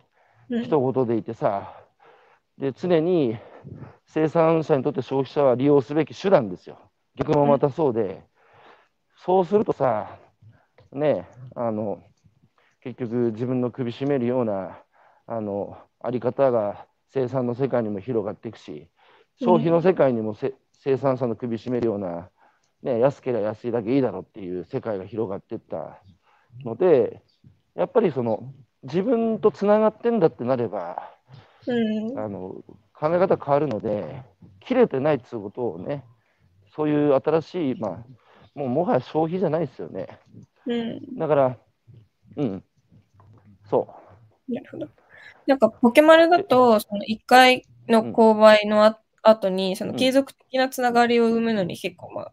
苦労するじゃないですけど、うん、大変な部分もあると思うんですけど、食べる通信はどうだったんですか？継続的な。いや、僕の印象はね、僕の印象はポケマルの方が出てると思うんですよ。はい、あ、そうなんですか。うんうん。あの、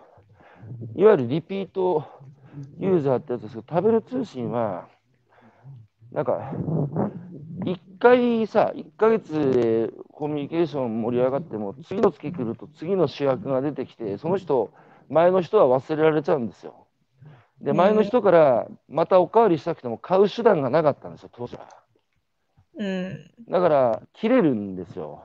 で、そこでね、一部の人は、その後現地行ったり、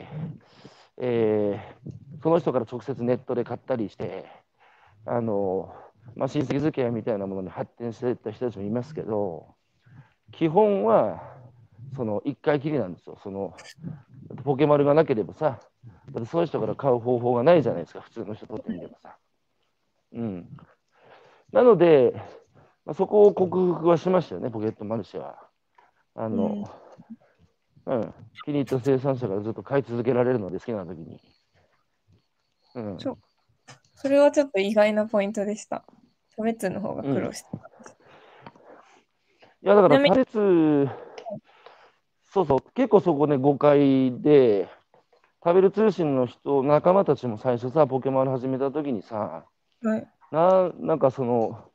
ビジネスサイドに寄ったっていうか、全然生産者と消費者のつながりなんかないじゃんっていうふうなこと言われたんですけど、いや、そうじゃないって、そのさっき言ったね、あの秋田で起きたようなことが限定的だったけど、ポケマルではね、もっと頻度高く起きてるような気がししてんですよ、僕は見てて。うん。うん、でしかも、と食べる通信のも編集部が間に入ってたんでうん。で、僕が盛り上げなきゃいけないんですよ、基本的に。あのあの場を。うん、だけど、ポケマルは編集部っていうか、間に入ってる人が不在でも、生産者消費者が出会えば、その勝手に現地に行くだとかね、うそのあのお互いになんか困りごとがあると助けようとしてるとか、あれは僕も意外でしたね。こんなこと起きるんだっつうか。へえ。なるほど。はいじ。ゃあ、えっと、継続的なそのつながりを東北食べる通信の時に生もうとしてかわかんないですけど、東北開墾 CSA ってやってたと思うんですけど、はいはいはい。それはそういう意図だったんですか？継続的につながってもらおうか。あ、そうそうです、そうです、そうです、そうです。あの、CSA はだから、まあ、ポケマルですよね。あの、まあ、食べる通信はお見合いで、気に入った生産者がいたら、ね、えーその後も、毎年旬の時期が来たら買ってほしいし、継続的に付き合っていってほしいっていうので、奥の院に CSA サービスっていうのを作って、で、その人たちのものは常に買えるようにしたんですよ。まあ、それが言ってしまえばポケマルですよね。うんなるほど。だけど、僕らのこう失失敗つうか、反省点は、お願いしてやってもらったんですよ、生産者に。CSA を。うん、でも今、ポケマルはさ、自ら登録してくるじゃないですか、生産者がやりたいって。うん。それは決定的な違いだし、あと、あの時は入り口で、すごい関係性って言い過ぎたなと僕は思ってて。うん。関係性と共感って結果として育まれるものなんだなっていうのはこの授業を始めて最大の僕は学びでしたよ。うん。入り口でこのサービスは関係性だ共感をとかって言われるとなんかなんかい押し付けがましいってや嫌ですよね関係と共感って最初に言われちゃうとなんか重いっつうか。うん。そういうもんじゃないと思うんですよ。共感と関係性っていうのは。ね、心が、その、のコンパスが導かれるがままに、えーこの人素敵な人だな、一緒にいていい気になるな、いろんな学びがある人だなって思って、自らがそう思ってさ、で、何度か交流を続けるうちに関係が生まれて、そうすると、もうその人のこと一言と思えずに、その人のね、上に降りかかった災いを一言と思えずに助けたくなるっていうのは、うん。入り 入り口で言うことじゃ、入り口で言うことじゃないんだなっていう。なるほど。うん、それはやっぱ食べる通信や CS、うん、はい。CSA で、うんえっと、食べる通信始めて、ちょっと後に始まったような感じですか、もともとね、CSA やりたかったんですよ。僕はコミュニティサポーティッドアグリカルチャーって、それを漁業の世界でね、あの、えーやりたいなって思ってたんですけど、はい。あの、だけど、その、いきなり CSA じゃなくて、まずは、もっとキャッチーな入り口を作った方がいい,、だろうっていう仲間たちの意見もあり、だからまあそういう立て付けになったんですね。食べる通信で広げながら、そういうこといろんな人、うん、いろんな人ピックアップしながら、聞いた人がいたら、そこでコミュニティ化していくっていうので、あの、CSA か。うんだから一番やりたいのは、だから CSA まで行ってほしいんですよ。階段上がってってほしいんですよ。うん。うん。なるほど。じゃあ最初からはらあくあくまでお見合いなので、そこはゴールじゃなくて、うん。とにかく CSA がやっぱ目的でしたよね。うん。なるほど。そこに、そこにいかに多くの人に階段登ってきてもらって CSA の会員になってもらうかっていう、うんうんうんそこがやっぱり頓挫しましたよね。うんうんねそこからポケットマルシェにはどう行ったんですか？ポケマルはね、結果論ですけど、はい。あの、なあ、どういう議論だったかな？いや、まあ、とにかく、この、さ、スケールしないっていうことがありましたよね。その、編集部がいないとダメ、タブレット通信は。うんえーそれから月に1回しか届かない、えー、隔月だと2ヶ月に1回しか届かない。で、あの、1ヶ月に1人の生産者が届けられる量も決まってるので、読者の上限もある。だからこの読者の上限、サブスク、編集部っていう、この縛りが、あの、えースケールできない理由だったんですよ。うんうん、だから、そのポケットマルシェのようなね、C2C サービスであれば、食べる通信で得てきたその知見、つなげればこの人たちはコミュニケーションするし、あのお互いにね、思いを馳せられるような関係性にも発展していくっていうことは分かってたので、うんこれをもう編編集部いないけど直接つながっちゃえばね、さっきの制約はなくなるので、スケールするなっていう話ですよね。うんうん。なるほど上限の1500人とか、その上限があるからこそ深いつながりが生まれてたのかなって思う部分もあるんですけど、うんそれはあんまり思わなかったですか、広げることによって薄まるじゃないですけど、その、なんだろう、手の届かない範囲というか、もう自分からは見えないわけじゃないですか？あの編集部とユーザー、読者の関係性ははいやっぱありましたよね。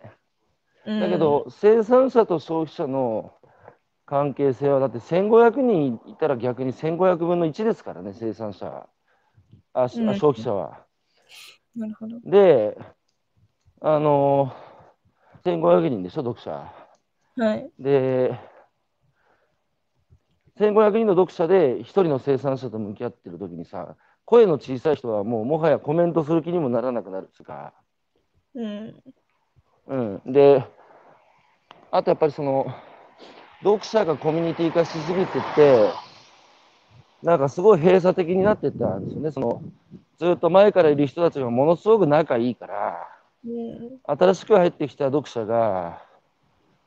あの、なんか転校生みたいな扱いで、うん。なんかその、うん、DM 来てましたよ。こう、何ですか、このコミュニティって、なんか、前からいる人が主みたいにして、すごいなんか、いじめられるとか、文句言われたとか、なんかそういうの始まったんですよ。へえ。だから、僕はね、まあ、一回しくじって、その1500人でウェイティングに300人ぐらいいたときに、あの、あ、これでね、気に入った生産者いた人は、もう、トトロトークタブレット通信卒業してね、その人たちと、まあ、CSM も含めてね、あの、日常的に付き合ってくると。で、そうすればさ、どんどん空きができて、そこに新しい人が入ってきて、その動的平衡じゃないですけど、うん。あの、そういう状態が一番好ましいと思ったんですよ、僕。なるほど。うん。でもそれが言い過ぎて、あの、トーク食べる通信はもう、えー、購読待ちで、常に1500人の上限だっつうのだけ一人歩きしてしまって、うん。あの、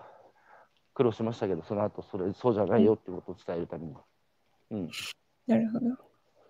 なんか、ちょっと今日の話聞いて思ったんですけど、東北食べる通信って、この生産側の世界への入り口みたいな感じで、生産者というよりは、せ生産というか、本当農業の世界とか漁業の世界への入り口みたいな感じですね。そこに連れてくる。やっぱあの雑誌を作るっていうのが一番大きいです、食べる通信は。うん。うん、読み物としてあの僕らが取材して生産者との関係性は深まるしねでそれを読者に知ってもらうっていううん。だけど生産者と消費者のつながりははっきり言うと遠く食べる通信以外の食べる通信も見てるけどほとんど生まれてないうん。で、えーあの Facebook のグループページも東北ぐらいですあんな盛んにいまだに生産者と消費者があのコミュニケーションしてごちそうさまなんて言ってるのは。うーん。他ではそれはね、生まれてないんです、あんまり。だから生産者と消費者をつなげてるのは、実は食べる通信よりもポケマルの方がやっぱつなげてるんですよ。うん。うん。これは僕も意外でしたよ。うん。だってさ、そうですね。生産者、だうん。まあそうですね。まあでも、食べ物の背景が、あの、その、今消費社会に見えないので、値段と見た目と食味とカロリーっていうまあ消費領域の情報しかないので、当然、そこが購入の基準になるので、判断材料、そこに新しい判断材料を提示したとは思ってますよ。物語っていう。そうですね。なるほど。じゃないと、だって食材原価600円ぐらいで、それをね、1980円とか2400円で売るわけだから、ん何乗っけたんだ、そこに価値っていうのはやっぱ物語ですよね。それを買う人たちが一定割合いたっていうのは分かったし、あとやっぱその、文化、その、文明と文化っていうのは違うと思うんですけど、まあ、文明化っていうのはある程度完了したと思うんですよ。だけど、文化がまあ貧相になってるので、あの農家と漁師っていうのも文化です、あれは。やっぱ代々さ、あのじいさんの代からとかも10代目とかさ、あの文化っていうのは黙っててなくなるんですよ。やっぱその文化を守り育てようっていう人たちの支援があって初めて成り立つ。だから食べる通信もポケマルも、ただの消費じゃなくて消費っていうのはさっきも言いましたけど、え切れるので、でも切らずに、ちゃんとその人たちが素晴らしい、まあ、文化を育んでる、えその根底の生産に必要な、その精神的な応援も含めてますよね、その消費は。うん。で、じゃあ、ポケマルを始めたと思うんですけど、その後。うんポはい、ケマルでも、その達成できたことと、まだできてないこととか、難しさを感じていることみたいなのが多分あると思うんですけど、そこはどうですか、うーん何にもまだ達成できてないですね。あの、ポケマルでできたことは、だから、あのこんなにつながるんだっていう、その、だって、購入された方の3割以上がコミュニティ投稿してるっていうのも結構さ、同じようなあの類似サービス、あの他の職以外でさ、この C2C の。すごい驚異的なこのコミュニケーションの量だってびっくりされるんですよ。うん。ないらしいんですよ、こんなにユーザーがその生産者に、しかもハートフルな内容だしさ。うん。だから、そうですね、僕は、あの、うんと、ホスピタリティか。その、ホスピタリティが高い人ほど、やっぱり売れるっつうか、コミュニケーションっつうのはもう大事だっていうふうにこう思ってたので、それがね、まあ、全部の人じゃないけども、ある程度相関関係つうか、あるんじゃないのかなっていうふうに思ってたので、だからいつも言ってる直販っていうのは手間と時間かけると、まあ、手間も時間も間っていう漢字が入っていますけど、結果として人間関係が育まれる。人間っていうのは人の間って書くので、その今、やっぱりいろんなものが世の中に溢れてるけど、唯一多くの人が枯渇しているものは、まあ、僕はつながりで、だから精神的な飢餓状態だと思ってるので、それを食を通じて育めてるなとは、ポケマル見てて、あの、思ってますよね。だから、できないこ、できてないことは、ポケマルといっても、まだね、ユーザーさんが、あと、えー、40万人ぐらいで、うん。もうごごくごく一部っていうか、食の取り、あの、総取引流通量のさ、1%もないでしょ、この直直接生産者から買うなんていう世界は。うん。まだ。だから僕らはできたことはできたことで、そのできてないことは、これを広げてないって一部にとどまってて、日本のね、消費の一つのスタイルにまだ定着してないっていうことだと思うんですよ。うん。だからこれをいかにやっぱり広げるかっていうのが一つですよね。なるほど。うん、課題課題としては。うん、であともう一つはやっぱりその横に広げることだけじゃなくてやっぱその深さっていうのは僕はまあ関係人口って話してますけどやっぱその地方に人が少ないっていうのがやっぱ大きな問題でそうするとそのやっぱ地方の暮らしは成り立たないですよね。うん。で、この、なんつうんですか、そのやっぱり、ね、最近よく考えますから、改めて、買うっていうのは、まあ、一票を投じることと一緒だ。つまり、今、地方がされて、大企業がさ、あの、こう、結果としてある都会が元気だっていうのは、僕らがその消費を通じて結局どういう社会を残したいかっていうことでこういう社会を作ってきたってことは、うん、やっぱ地方は残さなくてもいいっていうことじゃないですか結局。うん。でとにかく僕ら僕らは消費を通じて何を残したいんだ子どもたちに。っていうことだと思うんですよ選び取るってことは。その結果が今この東京一極集中と地方の過疎なので。うん。で僕はそこをねもう一回その地方の生産する世界の素晴らしさに気づ気づいた人たちが、まあ、応援も含めたそのさっきの切れない消費ですよ意味のある消費つながって消費をすることによってそっちにお金が流れていけば結局そういう未来を作るってことになりますよね。うん。でそれはこれまで税金でやってたんですよ。その都市部から地方へのそのあの税金で支えてきたんですけど、それが多分僕は厳しくなると思ってるんですよ。その地方の価値とか意味がわからないとね。しかも自分たちも苦しくなってくると、なんでそっちにそんなに税金使ってるんだって話になるからね。それをさ、消費でできればいいなと思って同じことじゃないですか。うん。でなおなおかつ、なおかつ、その移住、一番移住がいいんだけど、移住まで行かなくても、日地域居住みたいになれば、都市のお金が地方で使われるってことになりますよ。だってそこに1年の半分ぐらい住めば、地域のスーパーに買い物に行くんだし、うん。そうすると事実上のその税金の移転じゃないですか。そうです。うん、だから、その政治でやってたことをビジネスでややれるんじゃないだろうかと僕は思ってて、だそうすると、ね、関係性が育まれますよね、よりうん。その地方の生産者だけじゃなくて、地方の自然だとかさ、あの、うん。だから都市と地をかき混ぜるっていうのが一番のやっぱコンセプトなので、異質な世界じゃないっていう、そのつながってるえー自然と人間も生産者と消費者も都市と地方も言葉にすると切れるけど、切れてないんだよ、つながってるんだよっていう、それがかき混ぜるに込めた意味ですよね。なるほ今は異質でそこが切れてるので、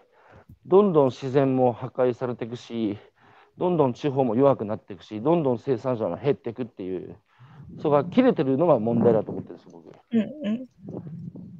切れてるから一方の側が人事になってしまってる。でもそこが、ね、切れてないってつながってるってかき混ざれば、その人たちは自分のことだから守るはずなんですよ。うん。うん。じゃあちょっと、あと10分ぐらいになったので、最後の質問にしたいんですけど、来年で多分事業化になって10年ぐらいになると思うんですけど、はい、はい。その、最初その、なんだろう、暮らしの実態を分かっていなかったから、当事者として関わりたいっていうような感じで事業化になったと思うんですけど、なんだろう、この10年を振り返ってどんな風に評価するじゃないですけど、どうどう思いますか？この10年ぐらい。まだ何もしてないなっつう、あのよくご活躍ですねとか言われるんですけど、僕はいつもまだ何にもしてませんって言うんですよ。で、それは、今日もともとの岸本さんのテーマですけど、その資本主義っていう社会をどういうふうにこう変化させていくかっていうか、次に進めていくかっていう、それ何もできてないなと思ってるんですよ。うん、うん、ただ、足がかりは少しできつつあるんじゃないのかなっていうのは仲間も増えたしねってあれですよ。10年前にあの岩手の沿岸部で一人で考えついたことをさ仲間が増えてって今は一応さ会社の人たちも60人ぐらいいるし出資してくれてる人たちもいるしユーザーも40万人ぐらいいて生産者も6000人の人たちがポケマルやってるっていうのは1がさ、2になり、2が5になり、10になり、100になり、1000になり、万になりって増えてきたので、あの、次の10年は、両言の日にしていかないといけないな。両言の日、原っぱが乾ききってて風が吹いてる。そこに火種をさ、置けば一気に火が広がっていくっていう。今、日本社会も乾ききってるしね。風も吹き始めてるから、僕は火がつけるのが好きな、得意なので、はい、その条件は整い始めてきてるなとあの思ってます。一方で、やっぱりね、最近、これ議員やってる時からそうなんですけど、はい、当事者になれないことへのこう歯がゆさと後ろめたさっていうのは、やっぱ今も消えてないですね。うん、最近、ある人と喋ってて、うん、結局、問題があることはもうみんな分かってると。うん、だから、ここが悪いって言っているだけだったらもう、そんなことも知ってると。文句だけ言ってるやつは最低だって話。で、どうすればいいかも大体分かってきてると。うん、で大事なのは、誰がどこでやるかだってそいつ言ったんですよ。うん、まあ確かにそうだなと思って、で、実際にやっぱりやるっていう、そういう社会を目指す以上、まず自分自身が、あの、やる、現場を持ってっていうのは、やっぱ何にも代え難い説得力だし、うん、あのいいいいなっつうのは、やっぱすごく思いますよね、見てて。で、そっちの側にやっぱ行きたいなって思うのはずっとです、僕は。だけど、だけど、やっぱ誰がどこでやるかが大事だっていう。でそう考えると、今更生産者1人、俺が、ね、47歳のおじさんがさ、現場持って行って、実際やり始めたところで、そういう人たちは日本中にいるからね、何の役にも立たねえだろうなっつ。だったら、前も言ったけど、ね、その、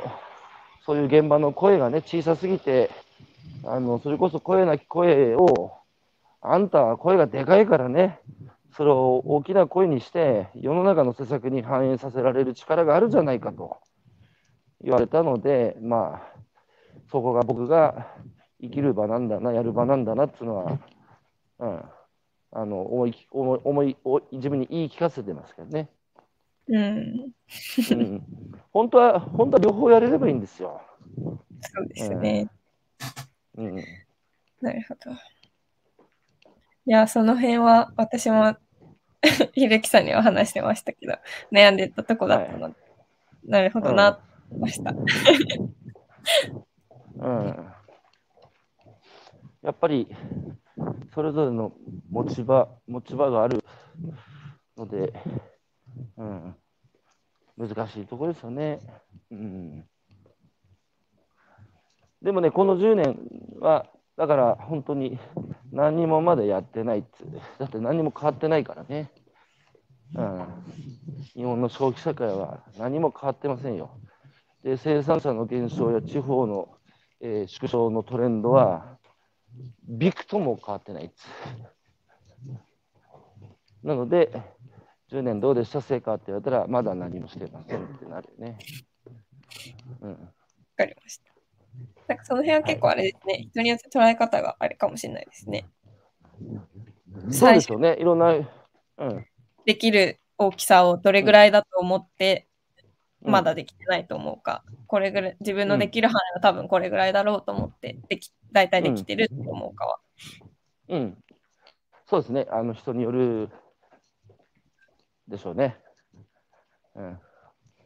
まだ、まだ大丈夫ですよ。あの、僕45分前にクラブハウスにいてればいいらしいので、はい。じゃあちょっと飛ばしてた質問とか、ちょっと聞いてもいいですか？あどうぞ。いいよ。なんかポケマル始める時の、あの、Facebook のひろきさんの投稿見てて、その、なんだろう、目の前の現実を少しでも好転させていかないと、その正論が通る世の中になる前に生産者が倒れてしまう、みたいなことを書いてたんですよ。うん。そこの部分はポケマルで克服できたっていうふうに感じますか？どうですか？え、もうもう一回、もう一回、もう一回。ななんて書いてたの？俺。その、えっと、生産、なんだろう、どうん。変わったのは食べる通信だけで、えっと、その生産者自身はあんまり変わ,、うん。変わってないと。目の前の現実、その食べていけないああまり変わってなくて、そういう正論が通る世の中になる前にやめてしまったりとか、その生産者が倒れちゃうっていううんこと書いてて、で、そこに問題意識を感じたから、ーうん。ポケマルシェっていうふうにはいははいい。すよはいはいはいはい。対しては今どんなふうに思ってますかっていう質問です。同じですね。生産者、食べる通信で1ヶ月だけ脚光を浴びた生産者が、ね、やっぱ何年かしていくと、何にもその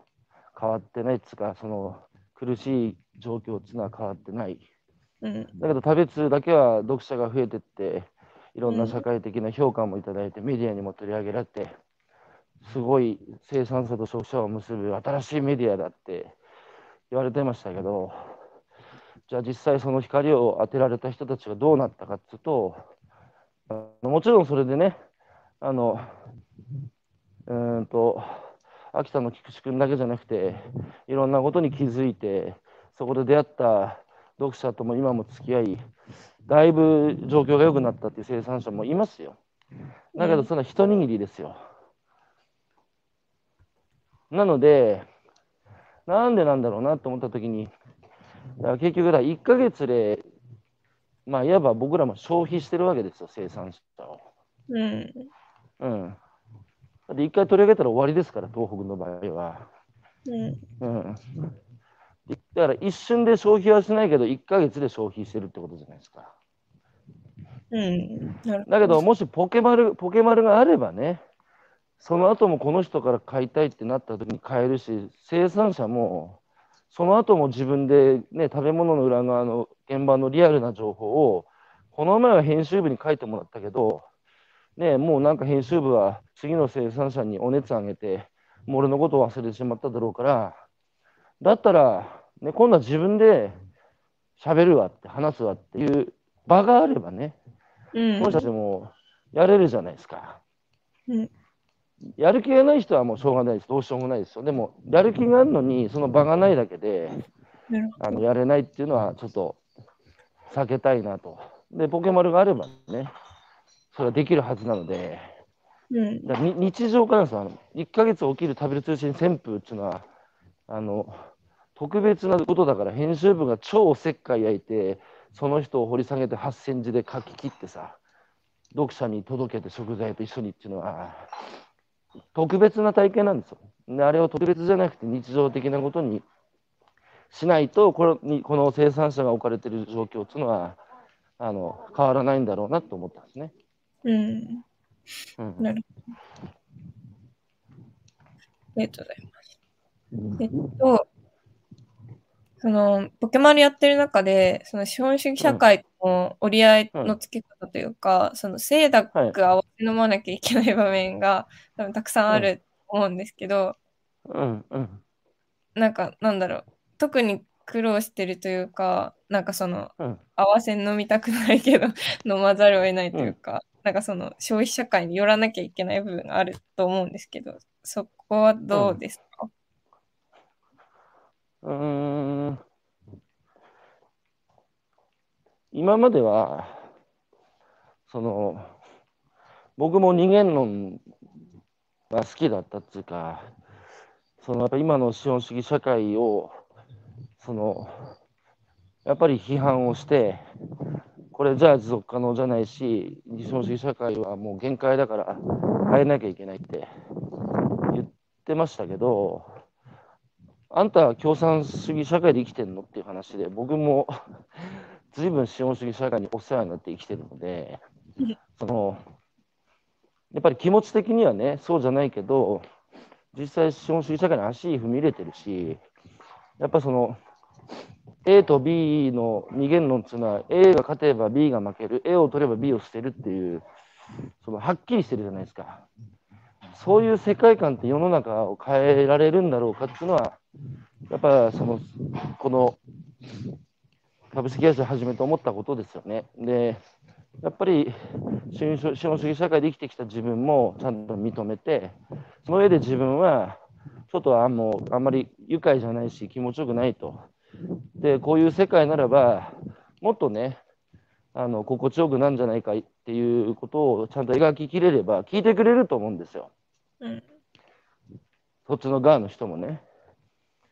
だからとにかく僕が事業を始めて一番人として少し大人になったというか成長したなと思うのは二元論をやめたことですね。うん、まああなたたちが言ってるモヤモヤのところあの分からないことは分からない折り合えないことは折り合えないこととしてその諦めずにずっとああ いいとこで退出されてしまった。戻ってくるかな。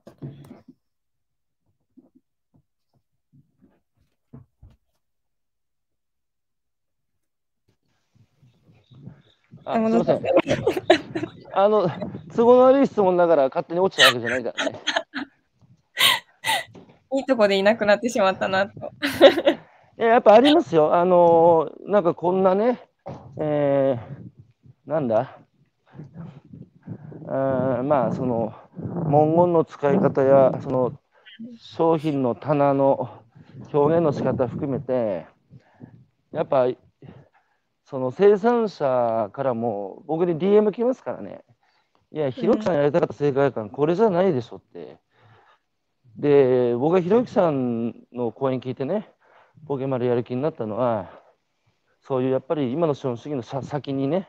行くとあなたが描いてる世界観に共感したから入ってきたんで、なんだよ、この売り売り場の最初のあのトップはとかって連絡来るんですよ。うん、生産者だけじゃなくて、会社の社員の中にもいるし、株主にも、取締役の中にもやっぱいますよ。うん、あの僕、そういう声が常にその僕が完全にね、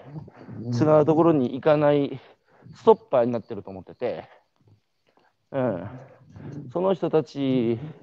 の声がすごく僕は大事だと思ってるんですよ。うん、うん、だけど一方でやっぱり僕らも続けていくためにねいつまでもその出資していただいたお金とまあ東海校の頃はいろんな助成金とか、まあ、要は人が稼いだお金に乗っかってやってたので、うん、やっぱりちゃんと自分たちのね提供するものにお金を払う人たちが増えてね、その利益の中でまた次の年もやれるっていう状況にならないと、まあ、続けられない？うん、ななので、その、そういう両方の声を聞きながらね、あのやってますよ。うん、だけどそこに白黒はやっぱつけたくないんですよね。うん、少しずつグラデーションで0と1の間であの少しずつそのグラデーションを変えていく。でいろいろ やっぱそのお金ですから大事なのは。大事なのですが資本主義世界変えるときに全てのポイントはこの金お金っていうのをどう僕らが使うかあるいは評価するか、うん、なのでやっぱり最後はその通貨貨幣っていうところも、結局今日本円でやってますけど、ね、最近いろんなお金が僕の仲間も作ってるので、それをどうこのサービスの中に組み入れていくのか、設計していくのか、うん、あそれがやっぱ大事だと思います。でも完全になんか資本主義社会から独立して、あのやるっつうやり方はやっぱりこう、ここ50年そういう試みをした先人たちを見てるとみんな失敗に終わってるので、やっぱり完全にやっぱそう切り離しちゃだめで、うん、資本主義社会に片足を置きながら、そのどうこっちのエネルギーも巻き取ってね、作るのかっていうのは、うん、そうは大事だし、あんまりちょっとこれ以上、うん、これ以上ちょっと言うと、なんか怒られそうな案件になってきたので。わかりました。具体的具体的な話はあるんですよ。まだまだ岸本遥さんに共有してない。あ岸本遥さんも会ったことがある人ですけど、まあ、ええ、まあ後でピ最初にピがつくやつですけど、ピわかりました。うんはい、また楽しみにしておきます。あ、で、最後僕からのお願い、ちょっと今日僕この後湘南、なんだっけ、えー、グッドモーニングカフェツ、毎朝クラブハウス使ってるラあのラジオしてるんですけど、で、笑っていいとも方式で次の日のゲストは、その、その人が決めるらしいんですよ。へえー。で、今日出る人が、その次のゲスト僕だっつうから、で、7時半から7時45分まで15分なので、いいですかって言われたら僕、いいと思ってやらなきゃいけないんですよ。でそうすると、今日金曜日で平日だから、来週月曜日、節だから、来週火曜日の朝僕やるんです。で、来週火曜日の朝は、僕、水曜日の朝のゲストに岸本遥さん指名するので、岸本遥さんがいいと思って言ってください。水曜日って 23?23 23の朝7時半から7時45分、15分間、厳しいですか？ワクチンを打った次の日で死んでるかもしれない。大丈夫かな？それは、それ1回目、2回目？あ、2回目です。2回目か。いや、ちょっと微妙だかな。どうだろう。ちょっと、うん、ちょっと一応やめやめとこう。2回目で死んでるやつが多いから。すいません。残念ながら、ちょっと、まあ、せっかくの機会だから、えー、農家と漁師に、うん、誰かお願いしよう。はい、すいません。皆さん、あのすいません、今日こういう機会でたくさん書いていただいて、はい。はい、いつもありがとうございますね。西田さんも西口さんも、えー、白さん、矢島さん、いつもありがとうございます。ということで、はい、食べる通信とポケマルもだからつながってるですね。食べるポケマルが、食べ通なかったらポケマルないですよ。うん。だし、生産者から直接食材を購入してね、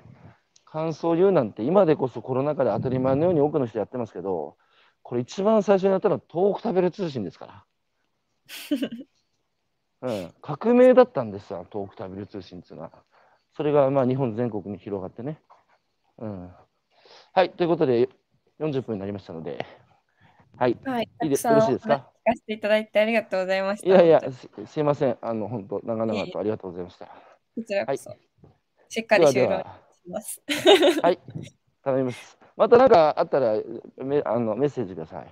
はい。ありがとうございます。はい、はいではではどうも。はい。失礼します。はい。